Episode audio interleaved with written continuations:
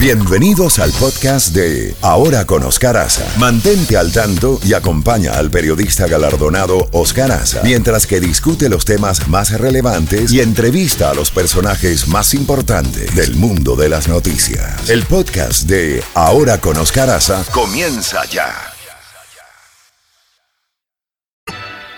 8 y 6 minutos, nos vamos a Puerto Rico, donde continúa la actualidad noticiosa bien candente. Tenemos en la línea telefónica al representante por el Partido Popular Democrático, Javier Aponte Dalmau, en la Cámara de Representantes de Puerto Rico. Eh, representante Aponte Dalmau, muchas gracias por responder a nuestra llamada.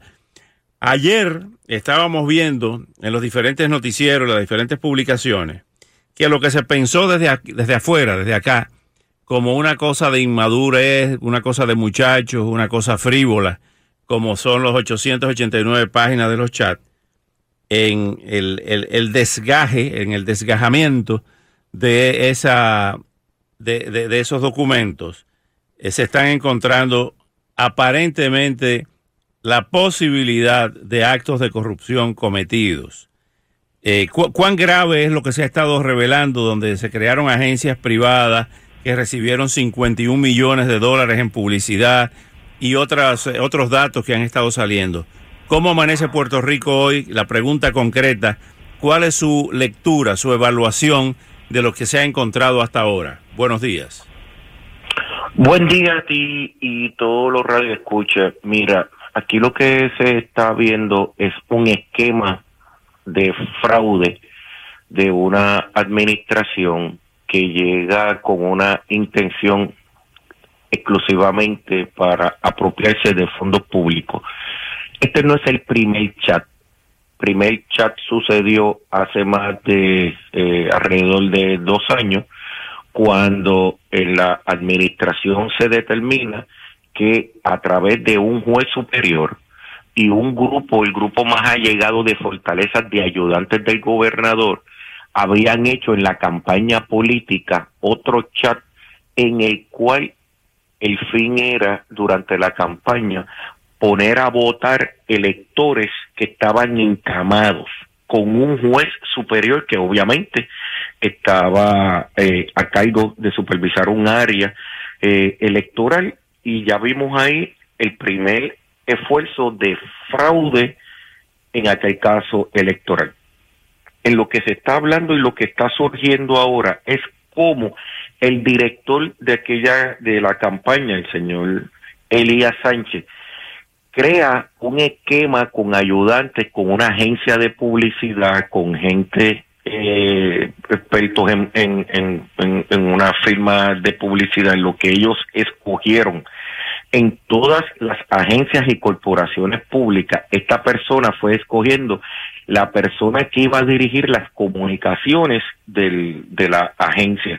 Y a su vez crearon una estructura en cual él, además de dirigir la campaña, entra para hacer, después de eh, gobernador ganar las elecciones, entra a dirigir el comité de transición en el cual él ve todas las fuentes, eh, todas las partidas en donde el gobierno va a tener que hacer inversión y a su vez es la persona que lo representa ante la Junta de Control Fiscal por un año, en el cual también sabe cuál es la posición económica del gobierno e inmediatamente sale del gobierno para traer clientes a lo que van a hacer, a donde él entiende que se van a hacer las necesidades de funciones, de, de, necesidad de financiamiento para el gobierno. ¿Qué sucede? a partir de la situación del huracán, esta persona también tiene acceso de información confidencial a lo que es el COE, a lo que es la Junta, el grupo que está administrando el asunto de financiero y administrativo de las ayudas y todo el andamiaje post María, el cual a su vez también tiene acceso a una información confidencial y de ayudas federales en el cual él lo que hace es traer a sus clientes y obligar a los jefes de agencias y a los jefes de corporaciones públicas para que contraten a sus clientes más allá de los procesos de subasta. Esa es la estructura que se crea de fraude a través y alrededor del señor gobernador. ¿Quiere decir que puede ir el gobernador ir preso y sus ayudantes? No, no, no, no. Tan pronto aquí ya el gobierno federal ha ido arrestando a uno, a, a lo que son las lo que equivale los presupuestos mayores del gobierno de Puerto Rico, que es el presupuesto del Departamento de Educación y casualmente el Departamento de Salud, quien administra el programa de ACES, que es el sistema, la tarjeta de salud, el sistema de salud público. En esos dos presupuestos equivalen un poco más de una cuarta parte del presupuesto del país. Estas dos personas fueron las que fueron arrestadas recientemente. ¿Qué es lo que sucede? Y, y las personas que estaban eh, no tan solo administrando esto, sino los asesores o consultores externos que ellos tenían, además de una firma de contabilidad que era Video, que era quien tapaba los hoyos de todas las eh, tramullos que ellos estaban haciendo, eh, estas personas fueron arrestadas en un momento eh, de la manera que ellos estaban eh, operando era que tenían unos consultores, una, unos unos consultores externos que eran quienes controlaban a su vez esta, estas agencias. Así que eh, es totalmente ilegal. Tú no puedes tener ningún consultor externo que esté administrando o eh, eh, llevando a cabo reuniones gubernamentales y que sean estas personas las que tengan control. Los consultores simplemente lo que se dedican es a determinarte ¿verdad? Área de, de, consultoría y, y, y, determinarte informes de qué se debe hacer, pero no pueden estar administrando y, y tomando decisiones en agencias, cosa que estaba sucediendo. Así que eh, este este primer golpe ya lo hace el gobierno federal de manera que las personas que ya el gobierno federal dice que van a hacer los próximos arrestos entre las entre los arrestos principales que la gente espera que vaya a suceder, obviamente va a ser el del licenciado Elías Sánchez. Elías Sánchez. Ahora bien, eh, representante Aponte Dalmao, el gobernador ha reiterado que no va a renunciar. Ayer, en una comunicación, el ex gobernador del propio partido del gobernador actual, eh, del gobernador Rosselló, Luis Fortuño, le pidió que renunciara. Eh, ¿Qué puede pasar si el gobernador insiste en no renunciar y continúa este cronograma de protesta que eh, tiene programado, entre otras, una gran concentración donde van a cerrar el Expreso Las Américas y amplias vías en Puerto Rico el próximo lunes 22? Mira, esto tiene dos consecuencias fundamentales.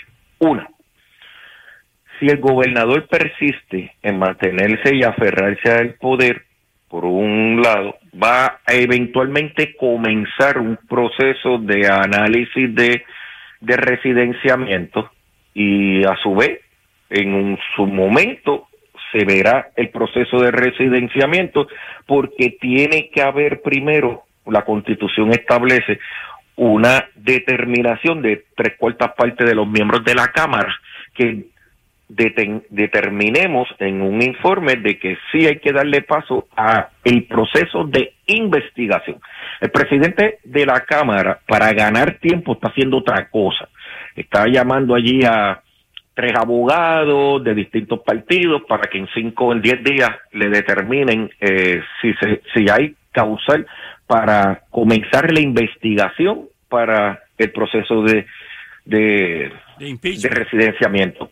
En, en ese caso, en ese caso, que no puede que no va a tardar más de dos semanas, va a comenzar ese proceso. Ahora bien, ¿cuáles son los efectos? Lo que usted me pregunta. Pues son dos. Uno, ya el presidente de los Estados Unidos ha dicho, yo no voy a enviar dinero federal a Puerto Rico porque lo que hay allí es una administración, el cual yo he dicho por por un más de un año atrás, que allí ya lo que hay una estructura de corrupción y que yo no tengo ninguna confianza en esa gente. Eso quiere decir que vas a aguantar las todavía las ayudas federales que el, que el presidente habla de 90 mil, 90 mil, 90 billones. Eso no es cierto. Aquí lo que se han recibido no llega ni a 10 billones. Eso pero toda esa ayuda que falta por recibirse del huracán y de ayudas en tanto para el Departamento de Educación, de Salud, de todo eso, se aguantaría. Eso, eso causaría un caos económico del que ya vivimos en la isla.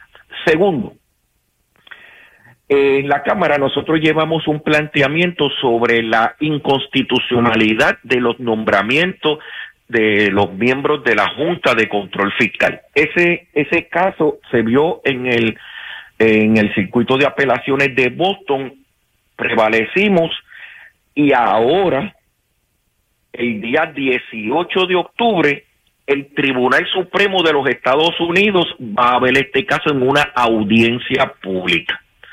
Con esto hay que tener mucho cuidado.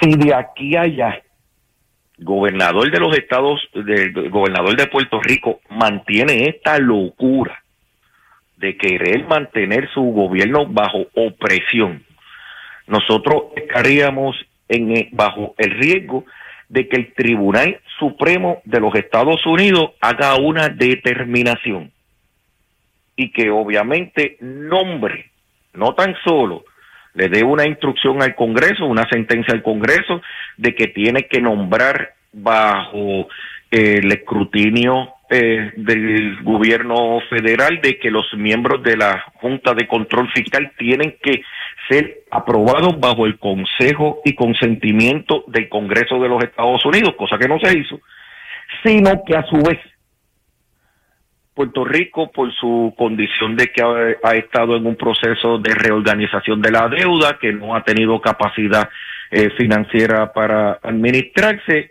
tenga que nombrarle un síndico. Si eso llega a suceder, este gobernador habrá de un plumazo borrado más de 110 años de historia de Puerto Rico. Es decir, Puerto Rico tendría que volver a la ley Foraker, donde se establecía que Puerto Rico tendría una asamblea legislativa y un gobernador nombrado por el presidente de los Estados Unidos. Eso sería sumamente cuesta arriba volver a eso. Yo tengo mi reserva de que el presidente de los Estados Unidos hiciera una barbarie como esa, pero ese es el Estado de Derecho y la ley fuera que le está vigente. Yo desde todos los foros en donde podamos hablar, uno puede tener una novia que uno le haya hecho algo malo y le haya pedido todas las disculpas del mundo. Pero el día que la novia dejó de confiar en ti y ya no te quiere, tú no puedes obligar a que te quiera. Así Y eso es lo que ha pasado con este gobernador, en el cual el pueblo de Puerto Rico ha perdido la confianza. Esto no es el asunto de los chats, este es el asunto de la estructura que él creó para establecer aquí un modelo en donde obviamente aquí lo que ha habido una soberana corrupción en esta administración. El representante. El gobierno, gobierno federal ya tiene control sobre ello y él sabe que su tiempo que le queda es muy poco. Utilizar la posición para protegerse eventualmente en un caso federal a cuenta del pueblo de Puerto Rico es una cosa bien injusta. El representante Javier Aponte Dalmao, muchísimas gracias por estos minutos y hasta una próxima oportunidad. Siempre a